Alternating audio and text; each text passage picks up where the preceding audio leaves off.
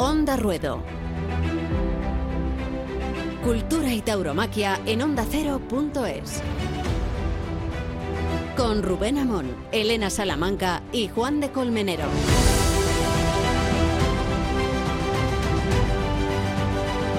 Habrá que testimoniar, dar testimonio, divulgar la buena nueva, en este caso el asombro de Morante de la Puebla, otra vez.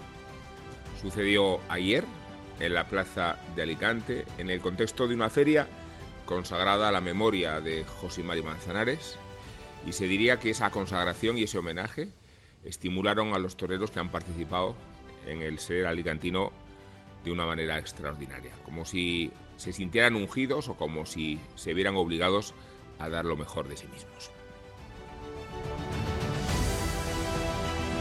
Ferrera brindó el toro al cielo, buscando una conexión con un torero al que tanto había admirado, y la inspiración morante de la puebla la encontró por todas partes, hasta cuando no había toro.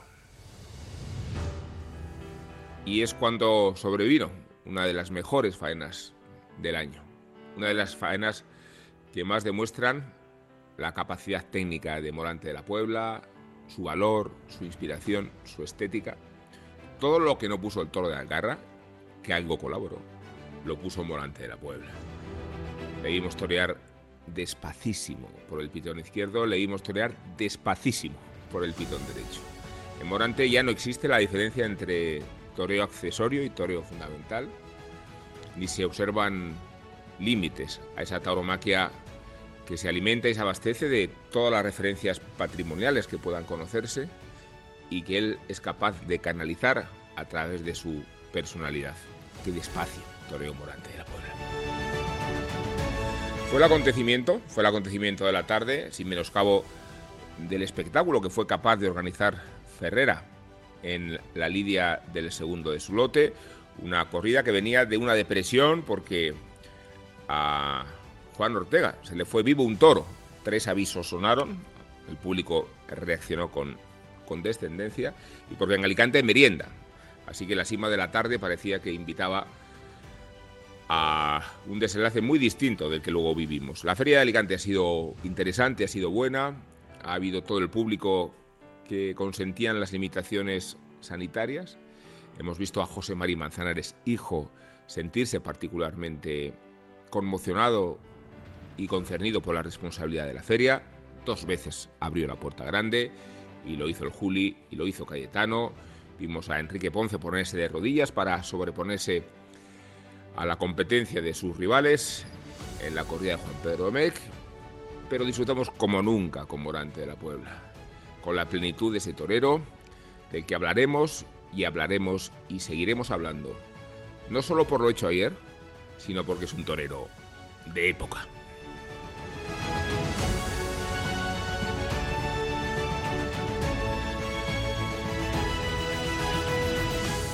Onda Ruedo.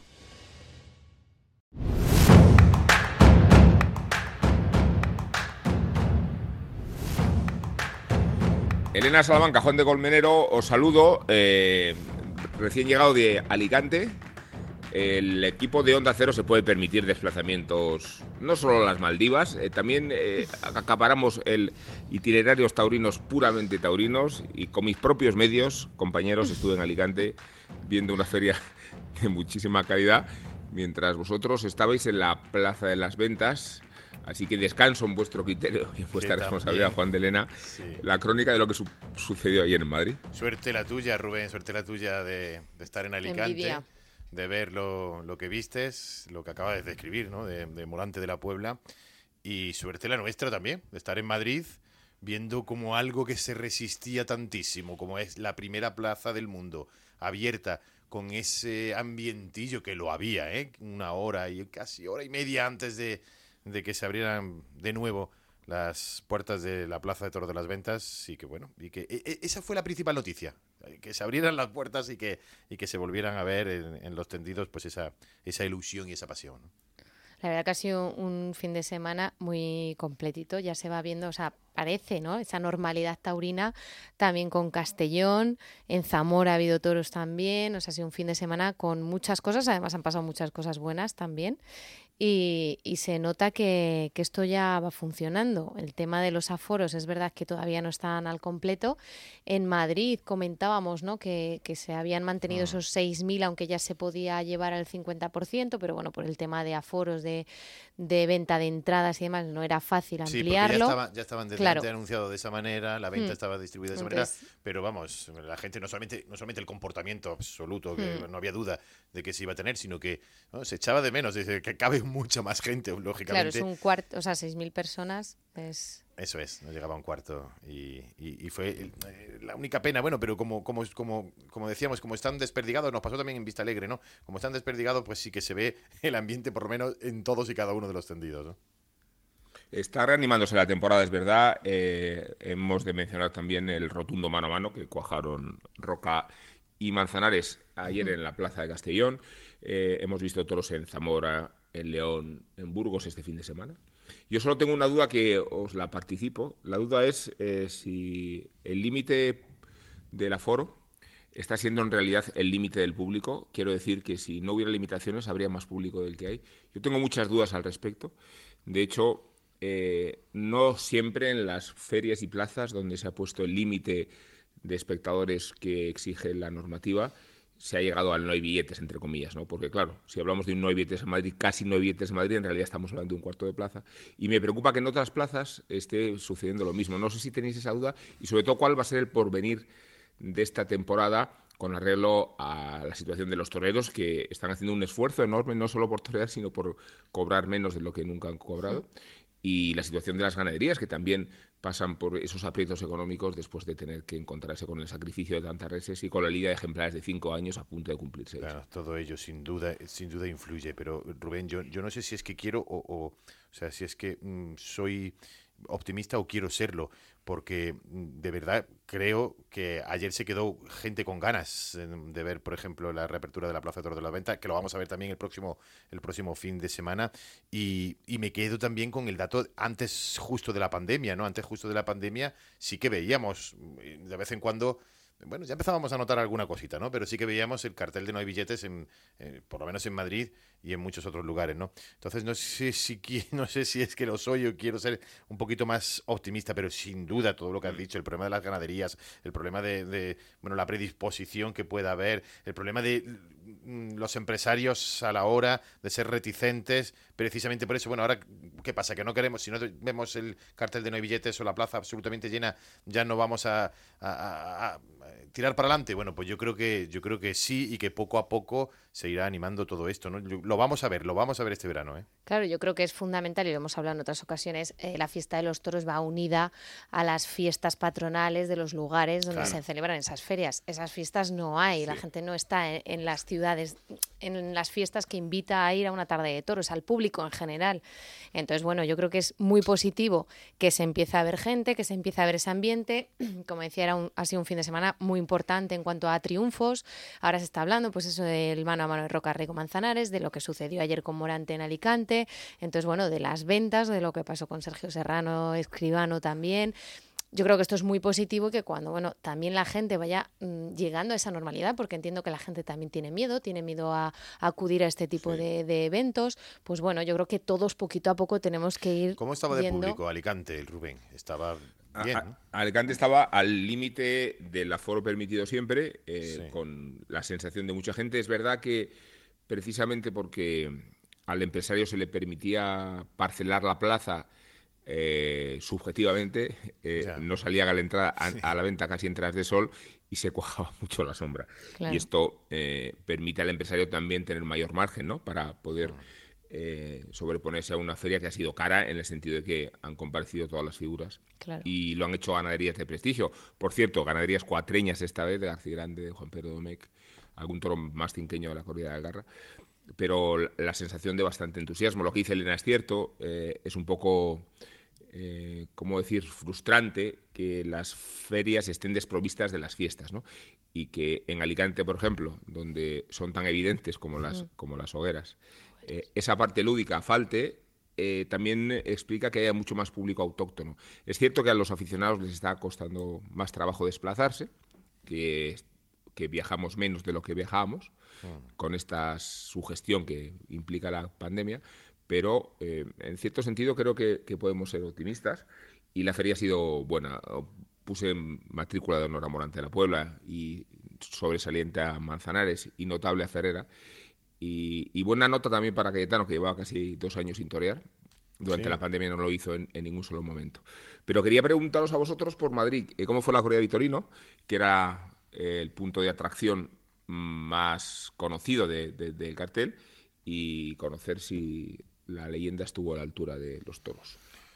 Bueno, la leyenda eh, se quedó un poco por debajo de los toros desde mi punto de vista, ¿no? Pero sí que hubo dos toros extraordinarios, uno en especial que fue el quinto de la tarde, el cuarto también, eh, los dos primeros realmente flojos, eh, con las ganas que llegaba la afición a, las ventas y, con esa ganadería eh, tan emblemática, pues, mm, la gente pedía más, ¿no? Y, se vio un toro, bueno, que rápidamente se rajó, eh, imposible en la muleta, el, primero y el segundo, el sexto también flojo, pero hubo dos toros que ya con, esos dos casi mereció la pena la, la, corrida, ¿no? Que fue el cuarto y el quinto toro de la tarde. Y luego mm, dos impactos, ¿eh? sobre todo uno de ellos, uno de ellos que incluso llegó a ser trending topic durante todo el día en, las redes sociales y en Twitter, que fue el impacto Sergio Serrano, ¿no? Eh, ¿Cómo es eh, Madrid también mm, cuando, cuando se ve el esfuerzo, la dedicación y el arte de alguien que para mucha gente, para la mayoría de la gente, no era tan conocido, ¿no? Eh, como es Sergio Serrano y cómo impactó en los tendidos. Fíjate que seguramente el menos sorprendido por la actuación de Sergio Serrano es Sergio Serrano, así que se lo vamos a preguntar a él mismo. Sergio, ¿cómo estás? Hola, buenos días. Bueno, no se sorprendido, ¿no? Pero feliz, feliz por lo, por lo que pasó, por, por soñar en el ruedo, ¿no? Que, que es tan difícil que, que, esas cosas pasen. Eh, todos lo sabemos, que, que un día tan importante, una corrida de Victorino, que era la primera que mataba, eh, la repercusión que, que, tuvo, lo, lo que podía suponer para mí, ¿no?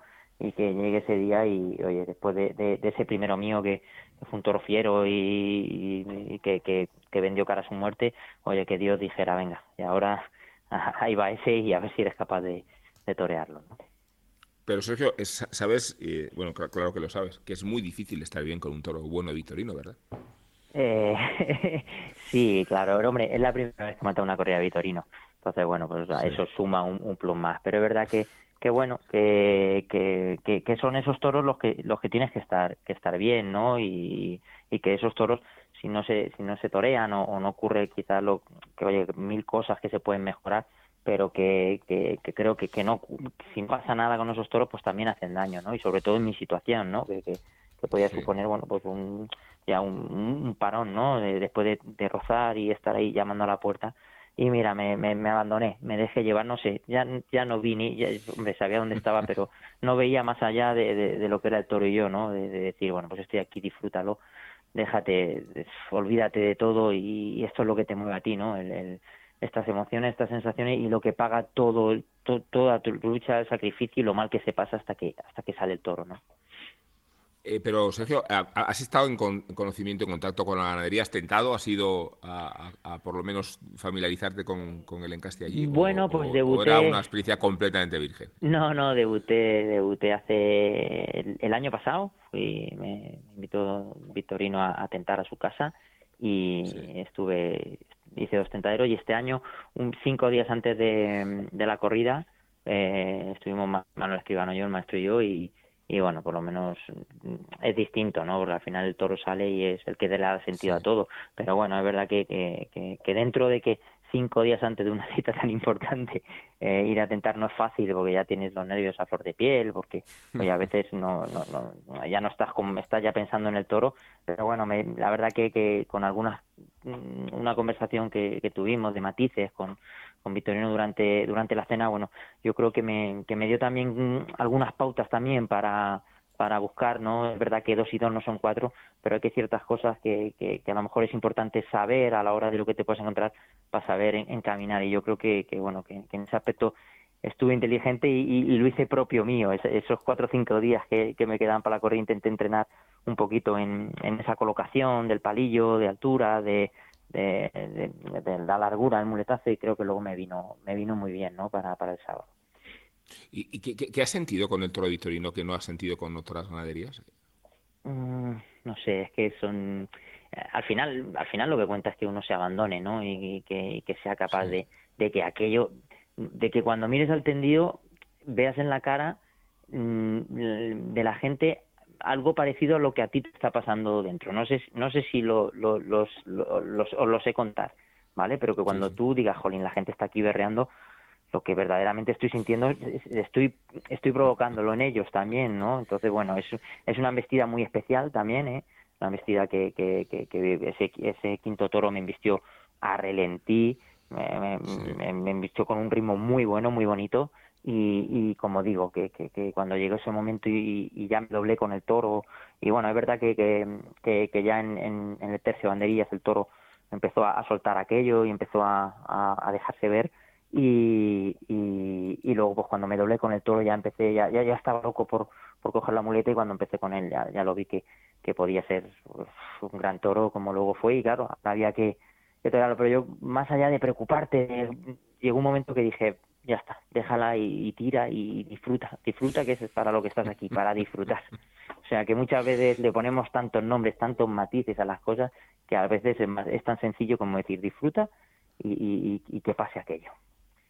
Pero aún así, eh, Sergio, si, si encontraste la peculiaridad del toro vitorino, bueno, lo has mencionado antes, lo despacio que enviste, luego, luego, hay que saber templarlo, y lo que humilla, ¿no? Que, que digo por, por mencionar dos rasgos inequívocos. De sí, sí, sí, sí, es, vamos, es, es, es, una humillación distinta, ¿no? Lo que decía de, de, esa humillación, ese ritmo, esa cadencia en esa embestida, ¿no? Que, que, que, te invita a, a, que aquello, no sé, son embestidas muy buenas, ¿no? Por, por, está mejor que lo que somos capaces de torear de salón, ¿no? En nuestros entrenamientos, ¿no? El que lo da es, es, un toro extraordinario. Es verdad que, que oye, que con el, con el primero mío esas sensaciones no llegaron a, estar así de presentes, ¿no? Fue un toro que, que tiene esas dos vertientes, ¿no? Que yo creo que tiene, esa es la emoción de la fiesta, eso es lo bonito, esa es, la peculiaridad, ¿no? De, de, ser capaz de provocar unas emociones de, de riego, de, de miedo en el primero, de, estar delante y decir, mm, jolín, cada, cada, cada vez que pase es latente que, te está jugando la vida y en el otro es verdad que te está jugando la vida, pero es una sensación de que te abandonan ¿no? a, esa suerte, ¿no? A decir, aquí, ya, ahora. Sergio, eh, la, la, peculiaridad tuya es que, tomaste la alternativa en 2009, que no la confirmas hasta 2016 y, y que eh, consigues crear un ambiente eh, aprovechando al máximo las pocas oportunidades de que dispones. ¿Dónde está ese punto de, fe, de confianza, de, convencimiento? O sea, ¿cuánto trabajo psicológico y físico hoy también lo entiendo, ¿no? Pero requiere no dejarse vencer nunca. Bueno, hay una, no tiene tampoco un gran secreto. Yo creo que, que, todos los que los que estamos en este mundo siempre tenemos una pasión por algo, ¿no? Siempre hay algo que te mueve. Hay gente que la cambia, hay gente que tiene una, un hobby, una afición, luego cambia, y hay gente que nacemos yo creo con, con, algo que, que, que, Dios te da y, y que lo aman, ¿no? Y, al final, no sé, amar las cosas, sentir mucho algo, aunque a veces no te llegue, ¿eh? aunque a veces, oye, en la vida mucha gente se, se pone a hacer cosas y, y no, no te repercute luego profesionalmente o interior, no interiormente, profesionalmente donde tú quieres llegar, pero sí que es verdad que hay un sitio que yo creo que al ser humano caminando sí te deja la vida, ¿no? En esa honradez, en ese trabajo, en esa en esa dedicación. Y, bueno, y los que, los que amamos el toro, yo creo que, como yo digo, es una enfermedad que tengo, que tengo que saber llevarla. y, y bueno, y esa es la que me da la felicidad. Luego hay que saber hay que saber que tu vida, bueno, pues laboralmente tienes que trabajar, tienes que, que, cumplir con unas obligaciones de, de, tu casa diariamente, pero que lo que te hace feliz eh, y también desgraciado a la vez, ¿eh? ojo que no es fácil, eh, es el toro, es el toro lo que te da vida. Entonces, bueno, yo creo que cuando se ama algo mucho cuando algo es lo que, le da sentido a tu vida, que no puedes vivir sin ello, por mucho que ven las cosas en contra, por mucho que a veces te sientas un infeliz porque no, no puedes matizar lo que, lo que tienes dentro, mm, pero bueno, son tus entrenamientos, es una manera de vivir, es una manera de ser totalmente distinta y, cuando amas las cosas creo que al final hay algo que, que te empuja a que, a que las cosas sucedan. te vimos con mucho descaro con la corrida de Saltillo aquella, y no te aportaba Yola. Y, y a veces me preguntaba, viendo la calidad con la que toreaste ayer, si crees que, que se te haya visto en esta dimensión más estética puede ayudarte también a que no se te catalogue en corridas duras donde los toreros de vuestra clase eh, casi tendréis que aprender a destorear, ¿no? Yo no, no, quiero meterme ahora con estas ganaderías, pero eh, sí en el sentido de que tú eres un torero muy cualificado más allá del valor y de, la honestidad de las que mencionas, tienes un, un sentido estético del toreo. Jolín, Muchas gracias, te agradezco esas palabras, pero mira, no he querido ver la faena, no he querido leer nada, no he querido, porque sé que cuando lo vea voy a ser muy atroz conmigo y, no me va a gustar. Y, sé que, y hablaba con la cuadrilla y con la gente a mi alrededor, digo, sé que estéticamente no he estado bien con el toro, porque lo que he hecho es abandonarme. O sea, sé que he estado seguramente retorcido, no sé, pero he dejado que, aquello fluyera. Eh, entonces no quiero verlo, quiero quedarme con esa sensación. Entonces te agradezco esa reflexión. Pero bueno, creo que hay que dar gracias al final. Toreros como yo en mi situación, si no eh, existían ese tipo de carteles, ¿dónde vamos a aparecer? Tenemos los días contados. Entonces hay que agradecer también eh, esos huecos. Oye, que, es duro, que es sí, que es verdad que, que son que, que esas ganaderías a lo mejor tienen otro tipo de lidia que te imposibilita a lo mejor, pero bueno, ahí está también la belleza, hay que tener los reaños creo que de aguantar y oye, y a veces también está ese ese ese regalo, ¿no? Esa bola que te cae como ese toro y que oye, si si lo llevas dentro, creo que a lo mejor puede salir, hay días que no sale, oye, pero bueno, no sé, cuando ya llevas unos años en la profesión y, ya sabes lo duro que es, creo que bueno, que, tienes que aceptar las cosas, tienes que, oye, remar, todo el mundo queremos tener una, una situación mejor a la que, a la que tenemos, pero bueno, es que aquí en esta vida, ¿a quién le dan las cosas fáciles? Todo el mundo cuesta un trabajo. Yo vengo también de, de mi faceta laboral, pues oye, soy comercial y, vender ahora en estos días, en, estos tiempos es difícil. No siempre llego a llamar a una puerta fría y me reciben y me dicen, hombre, ¿qué tal? Venga. No, yo creo que, que bueno, que tienes que, que rascar y que a veces en la vida, como se mueve, nos hemos acostumbrado muchas veces al, premio pronto y hay veces que no, que las cosas se valoran cuando cuesta, que es verdad, que ojalá pudieran conseguir todo ya, pero creo que, que, las cosas son bonitas cuando cuestan cuando se, y, te da esa sensación de, saborearlo con el tiempo, que hay que ser paciente y que evidentemente hay que dar gracias porque al final puedo dedicarme a lo que quiero, mi familia está bien con los tiempos que corren y, y, lo demás, pues bueno, pues lo demás está en mano de Dios, que, a nadie le ponen las cosas fáciles, dependerá de mí y de, y de mi destino, ¿no? Qué bonito y qué bien lo, lo explica Sergio y, y cómo ocurrió lo que dices, porque lo comentaba antes Rubén, eh, no, no, es que, no es que lleves poco tiempo de alternativa y que haya mucha gente que, te que, que lo está descubriéndote ahora, porque tú te, presentas en septiembre del año 2019 en Madrid, después de 10 años de alternativa, y aquello, 10 años de alternativa, ¿eh? y aquello causó el primer impacto. Eh, eh, el, último ha sido eh, ayer, ¿no? Antes de ayer, pero el, impacto, el impacto primero fue en ese septiembre del año 2019. Y en esos 10 años, me imagino que se, lo, has dicho, ¿no? Aguantar y esperar y, la recompensa, a, algunos le llega a los 2, 3 años y otro le llega como a ti a los 10, 11 o 12 años, ¿no? Pero me imagino que en todo ese tiempo habrías pensado de todo, incluso en retirarte, ¿no? Sí, bueno, bueno, y de hecho iba con esa mentalidad ah, en esa en esa tarde de esas corridas, pues ya sabía que tenía un poco hecho todo porque mis mis posibilidades las tenía agotadas. Llevaba muchos años en Albacete sobreviviendo, hmm. a la que le estoy súper agradecido, porque si no fuera por mi tierra, por esas orejas, por esas puertas grandes, por esas corridas en las que podía entrar, eh, no hubiera sobrevivido porque era mi ilusión. ayer leía una estadística y es que en 12 años de matador de toros creo que son eh, 26 o 28 corridas de toros que realmente es muy, poco, hasta yo me sorprendí y, es muy difícil sobrevivir sobrevivir con, eso. Entonces, cuando llegué a Madrid, esa ya, yo tenía las maletas, lo he dicho, tenía las maletas preparadas. Yo había ido a Madrid, a Albacete, la semana de antes. ese, ese año me lo había tomado como un año de, de disfrutarlo, porque para mí en esos 10 años había hecho lo que había estado en mi mano y ya volverte a levantar otro año más, esperar a septiembre, tentadero los que puedas, eh, ese gasto, ya no, ya mi cuerpo, si no cambiaba, si no había novedades, yo ya no, mi mente ya no, no era capaz de hacerlo. Lo había intentado y tenía mis maleticas hechas y sabía que, si no llegaba, estaba tranquilo porque mi sacrificio estaba hecho. Entonces, bueno, llegué al Albacete, estuve muy bien con, con la corrida de Torre Estrella, pasaron cosas muy bonitas que nunca me habían pasado, me lo cantaban mucho y en esa semana los pinché, no triunfé, los pinché y en esa semana entre Albacete y Madrid, en que no puedes dormir, mi mujer me, me, una noche de verdad me dice, ¿qué, ¿qué te pasa? Que no dormí, hombre, es que está a Madrid, digo, y que te digo una cosa, estoy tranquilo. Cuando llegue a Madrid, si no pasa nada, te prometo que, que hasta que llega. Hombre, pero espérate, porque fíjate Albacete. Digo, pero si este Albacete me va a servir para estar en Albacete el año que viene y lo agradezco. Digo, pero ya no tengo yo el, esa fuerza de aguantar hasta Albacete. Digo, si no pasan en Madrid, mi recorrido está hecho porque si no llega nada en Madrid, no voy a poder tocar otro lado. Y si en Madrid no pasa, ¿cuándo vuelvo a Madrid? Dentro de tres, cuatro años, cinco. Yo ya no tengo esa, esa capacidad, ¿no? Y mira por donde yo creo que cuando un hombre se olvida a veces de esa presión, cuando estás tranquilo y cuando deja fluir, llegan esas cosas. Llegó esa tarde que sin pasar nada, sin haber tele y sin matar los toros, empezó la gente a hablar de Sergio Serrano, empezó, como a, fluir todo y a cambiar y, tentaderos y ahora aquí y ahora te llamo y, y, claro, llega la pandemia y te corta, me veo anunciado en Arles con la de Miura y digo, madre mía, ahora sí que empieza esto, ahora ya estoy ahí, ahora sí que me ha llegado, por favor, Dios, muchas gracias y a un 20 días una pandemia mundial. ¿Quién iba a esperar eso que me iba a llegar también?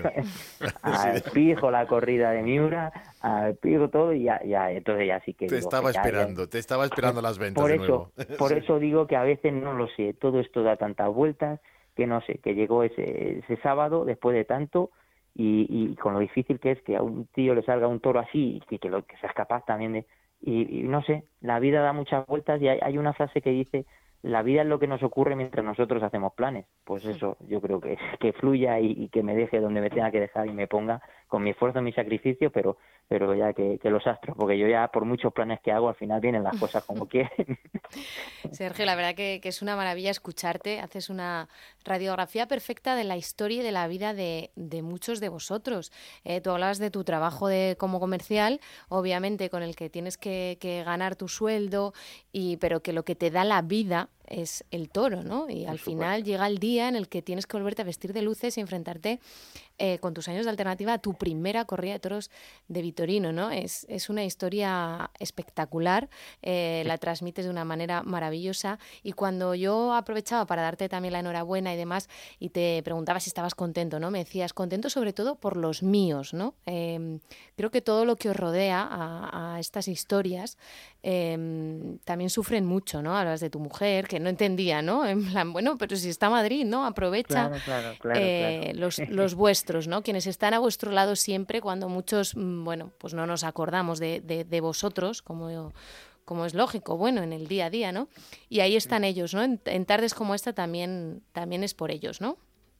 Sí, yo creo que sí. Luego las cosas al final hay que, hay que darle, hombre, la importancia de, de decir, jolín, qué feliz, porque estoy muy feliz. Eh, de hecho, hoy creo que es cuando ya me estoy empezando a dar más cuenta, ¿no? Pero pero darle normalidad a las cosas no lo sé. Yo creo que hay una cosa que, que es ser normal en esta vida que es lo más difícil que, que, es lo que a uno le educan pero que conforme va este mundo cada vez la normalidad es más rara no y las cosas hay que darle su, su, normalidad saber que muchas veces estás aguantando y estás que lo que consigues es gracias a que los tuyos también llevan un sacrificio contigo porque oye yo lo, lo es lo que es lo que me ha tocado no sé es lo que es lo que siento es lo que pero tiene que haber gente a tu alrededor que aquello lo comprenda. Y tiene que haber una mujer que, oye que ve que coges el coche y que, que tus ingresos también de, de, tu hogar se, se destinan también para otra segunda actividad que no da. Y eso hay un esfuerzo y tiene que entenderlo y, y comprenderlo. No, no porque tú se lo expliques sino porque tiene esa sensibilidad de decir jolín es que es su vida y, bueno, y a lo mejor no te permites unas vacaciones o no te permites poder tener algo mejor o, una casa, porque mm, te llega para lo que te llega lo tuyo. Entonces, toda esa gente, como tus hermanos, como tu familia, que lo sufren y que, y que se adaptan a tu manera de ser y aprietan, y amigos contigo, es verdad que luego son, son también los que más te, te, te, te sientes bien de, de, de, que te hayan podido comprender y sobre todo que disfruten tanto más como tú lo que, lo que a ti te ocurre. Me estaba acordando de, por ejemplo, de Paco Ureña o de Diego Urdiales, de toreros que han tenido muchísima perseverancia, muchísima paciencia. Eh, que además espejos, nunca. Los espejos tremendos. Y además con, Paco me une mucha, mucha amistad. Lo sé, por eso te lo decía. Que, además nunca han abandonado a Victorino porque eh, Victorino es una ganadería de, no solo de muchísimo prestigio, sino de, de muchísima fortuna para los toreros. ¿no? Eh, y, no sé si en ese sentido, Sergio, eh, tener espejos que demuestren que la perseverancia tiene un premio y si, por último, preguntarte si ahora lo ves todo mucho más claro, si, si lo de ayer fue una epifanía, si fue un momento de revelación también respecto a la tranquilidad con la que puedes empezar a mirar el futuro como torero. Como comercial no te puedo dar garantías, ¿eh? porque yo tampoco veo la economía en las mejores. bueno, la verdad que, creo que es importante que, que, pasen esos milagros que pasan en el toro. Y al final mm, es importante que, haya esas cosas para toda la gente que, tiene su lucha, que, su vida es el toro, que, que, haya una pequeña esperanza a la que agarrarse porque al final en el toro confluimos mucha gente y que de verdad saquen un beneficio mm, más allá de lo, espiritual de esto, eh, son muy poquitos, son muy poquitos los agraciados. Y si nos damos cuenta, dentro del mundo del toro hay mucha gente que pone su, su grano de arena, desde gente que ves trabajando en una plaza, y, evidentemente, eh, como lo diría, eh, no, no le supone un... lo hacen por amor, el toro tiene mucho de eso. Como hay ganaderos que, que, ponen su vida y su y su dinero, su economía en criar un animal y a lo mejor no les es rentable, entonces y mantienen otro tipo de, economía gracias a su esfuerzo, ¿no? Entonces es importante que toda esa gente, para toda esa gente que somos soñadores y, que, y que, somos espiritualmente agarrados al toro, que ocurran yo creo que estas cosas para darle sentido también a todos los que se esfuerzan y a los que el camino les es difícil. Entonces, por ese lado, como lo he vivido y, oye, con, con Paco que, me une a tremenda amistad y que si no hubiera sido por él, yo no hubiera llegado ese día 19 a Madrid, eso ese, ese, en el año 2019 a Madrid, que, lo cuento ahora, no lo he contado, pero él fue el que el que me puso en esa corrida, él ¿Ah, confió en mí, sí, él fue él fue el que, que pidió el que pidió la que, a mí me dieran la oportunidad, fue gracias a Paco. No lo he dicho en ningún lado, sois los primeros y, creo que bueno que lo había tenido ahí un poco en en este por no no sé por respeto también a Paco pero mira creo que también se merece que a veces eh, estas cosas se cuenten. Él tuvo la confianza en mí y ese día me abrió la puerta. Si no hubiera sido por Paco yo no hubiera llegado a Madrid. De hecho estaban malos los huecos estaban caros y un tío de Albacete con tanta gente pidiendo es muy difícil y fue Paco el que lo pidió. Hay una historia muy bonita detrás de, cómo lo pidió que engrandece mucho más a Paco y, y, agradezco bueno pues esa oportunidad y el poderle haberle dado sentido que no es fácil que hablen por ti y que, y que puedas devolver el favor con, con, la sensación de que, de que no has hecho el ridículo, que esa persona que ha pedido un favor por ti no, no lo ha pedido en balde, ¿no? Entonces, bueno, creo que es importante, como dices, para el toro y, que ocurren estas cosas y que, y que toreros en mi situación también tengamos ese hilo de esperanza de, de poder luchar por nosotros y por los que vienen detrás, ¿eh? que es importante. Bueno, que un tío de Albacete es mucho tío, ¿eh? eh em, empezando por Damaso González, por, por, por por, tu caso, por los buenos toreros que da esa tierra y ha dado mucho tío esa tierra. Sergio, que muchas gracias por estar con nosotros, por compartir eh, estas sensaciones y estas impresiones. Enhorabuena, eh, porque quien no conociera a Sergio no lo puede conocer en mejores condiciones. Un fuerte abrazo. Gracias, gracias a vosotros por, por, por contarlo, por darme voz y, porque al final si no fuera por, por vosotros no, no se contaría esto ni la gente me conocería. Muchas gracias. Y no tengas miedo de la, la faena en la tele, te va a gustar. No, no, no, no, por favor, no la voy a ver. Vamos, creo que a lo mejor pueden pasar 20 años cuando la vea. Un abrazo, Sergio. A vosotros, muchas gracias. Onda Ruedo, Cultura y Tauromaquia en ondacero.es.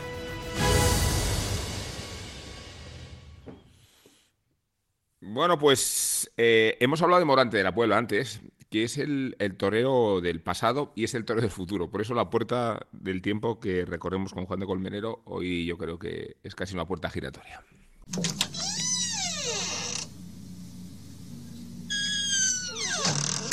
Hacemos hoy una excepción en forma de Verónica en nuestra taurohistoria, porque del que hablamos sigue en activo, muy activo pero también es historia.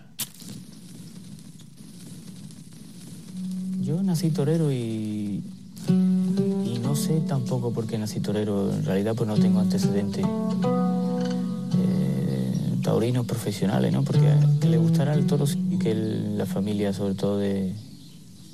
Bueno, de mi madre y de mi padre le gustaba como aficionado, ¿no? Pero así profesional no, nunca había tenido.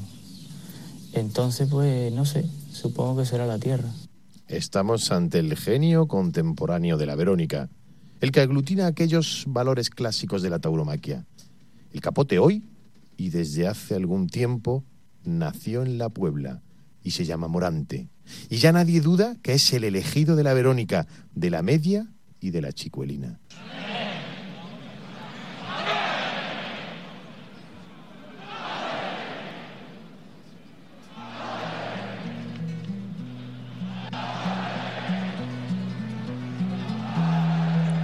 José Antonio Morante nació en La Puebla, en la Puebla del Río, en el año 1979.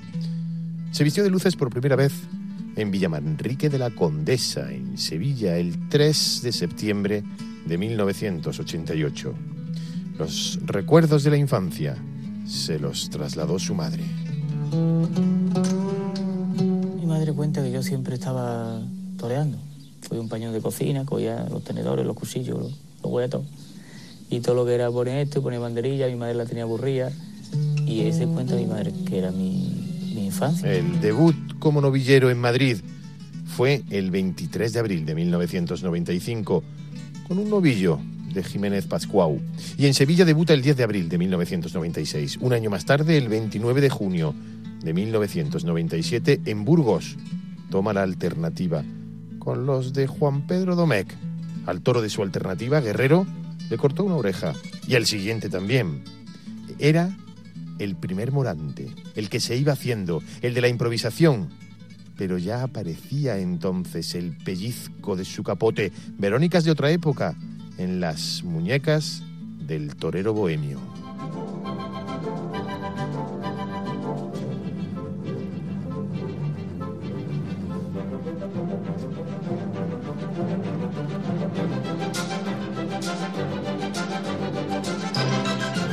Mayo de 2004, Morante de la Puebla se retira de los ruedos por problemas médicos, reconociendo que llevaba año y medio bajo tratamiento.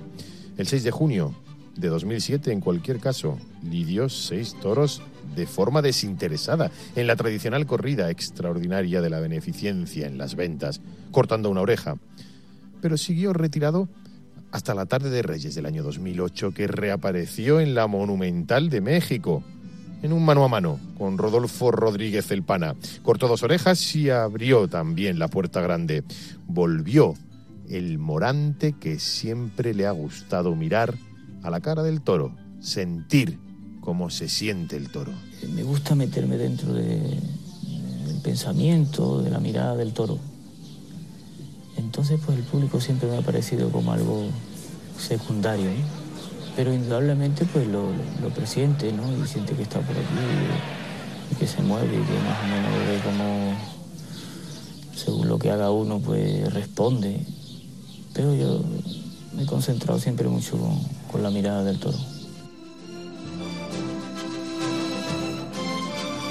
La segunda etapa de la Verónica de Morante de la Puebla alcanzó su plenitud en una tarde que ha pasado ya la historia por la forma en la que manejó el capote el 21 de mayo de 2009 en Madrid, en San Isidro, ante un toro de Juan Pedro Domecq. Zabala de la Serna titulaba en aquella ocasión y Morante despertó al dios de la Verónica.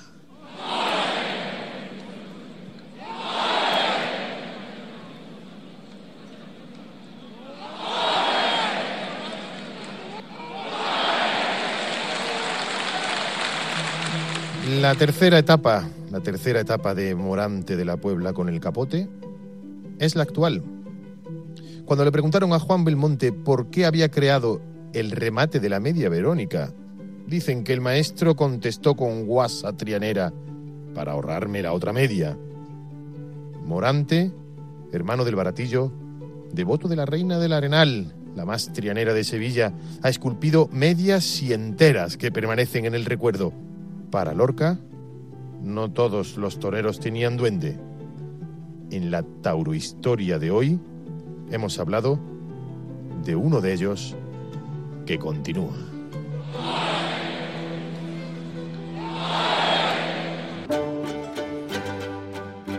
Doce años después de aquella revelación del toro de Juan Pedro en la Feria de San Isidro, qué tiempos, eh, Morante de un pasito más en Alicante. Lo hizo toreando rodilla en tierra y braguetándose por el vitón derecho una Verónica que todavía no ha terminado. Lo que sí termina es nuestro programa, este espacio taurino de muchísimo éxito y de muchísima reputación que hemos hecho y que estamos haciendo con Juan de Dios Colmenero y con Elena Salamanca, que tiene siempre entre sus facultades y entre su criterio despedirnos con su epílogo. Pues hoy vengo de buenas, todo palmas y ovaciones, todo triunfos. Hay que celebrar la sensibilidad que a veces no se entiende bien en el toreo en el siglo XXI. Que si antes en los callejones no se miraban, que si esos besos que se dan ahora, que si esas palmaditas en el culo. Pues a mí me gusta ver la sensibilidad de Manzanares cada vez que la expresa, un torero ejemplar que lloró sin complejos en ese paseillo de recuerdo a su padre. Un torero vestido de torero y triunfando como un torero. Un abrazo a él y a toda su familia y una ovación fuerte por lo que transmite siempre.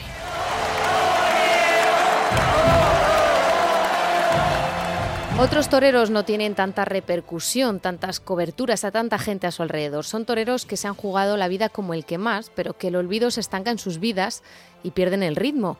Pero un día vuelven a estar anunciados en la primera plaza del mundo y tienen que hacer que se acuerden de todos y recordarles a todos lo grandes que son. Entre ellos, con quien hemos hablado hoy, Sergio Serrano, ha vuelto a resurgir una vez más y hacer como que nunca dejó de hacer el paseo en las ventas. Triunfo en Madrid y gran triunfo también en este programa. Y otros toreros han triunfado también este fin de semana. La provincia de Salamanca ya empieza a ver cómo el trabajo de la Escuela de Tauromaquia da frutos. Ha debutado de luces Jarocho, hijo del conocido banderillero, y hace tiempo que se habla de él. También de una mujer, Raquel Martín, que va de la mano de otra mujer que hizo historia, Cristina Sánchez. Jarocho y Martín, que ya han debutado de luces, ilusionan ya a todos los que los han visto, y los dos han salido en hombros este fin de semana. Hay presente en el toro, y eso hay que celebrarlo.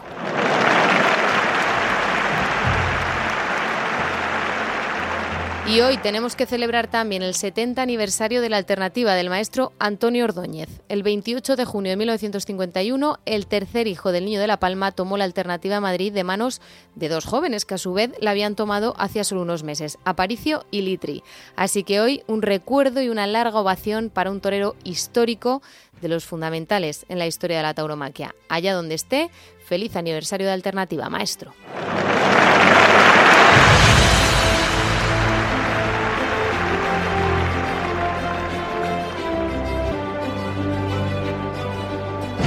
Onda Ruedo, Cultura y Tauromaquia en Onda Cero.es, con Rubén Amón, Elena Salamanca y Juan de Dios Colmenero.